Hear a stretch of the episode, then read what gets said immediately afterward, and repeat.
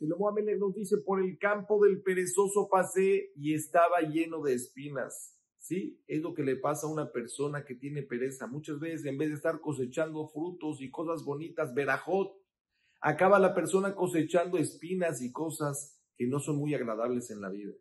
¿Cuántas veces una persona puede tener una pequeña gotera en su casa, una humedad, que por no ocuparse de estas cosas a tiempo, en vez de resolverlo con 100 dólares, le acaba costando 5 mil, 10 mil dólares porque en el piso de abajo se le, se le siguió la gotera o la humedad y ahora hay que pagar todo el piso de abajo, hay que pagar los muebles que se dañaron, la pintura que se dañó y todo porque fue por pereza de no resolver las cosas en el momento. Y uno puede decir, ay, caparata bonot, todo esto me lo tenía reservado a Shem para mí. Y la verdad es que muchas veces no es por eso, es porque no fuiste ágil.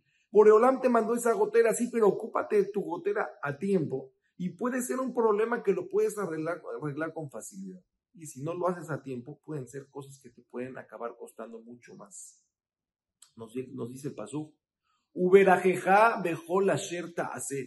Boreolam te bendecirá en todas las cosas que hagas. Primero hay que hacer las cosas para que en las cosas que hacemos Boreolam nos mande veraja.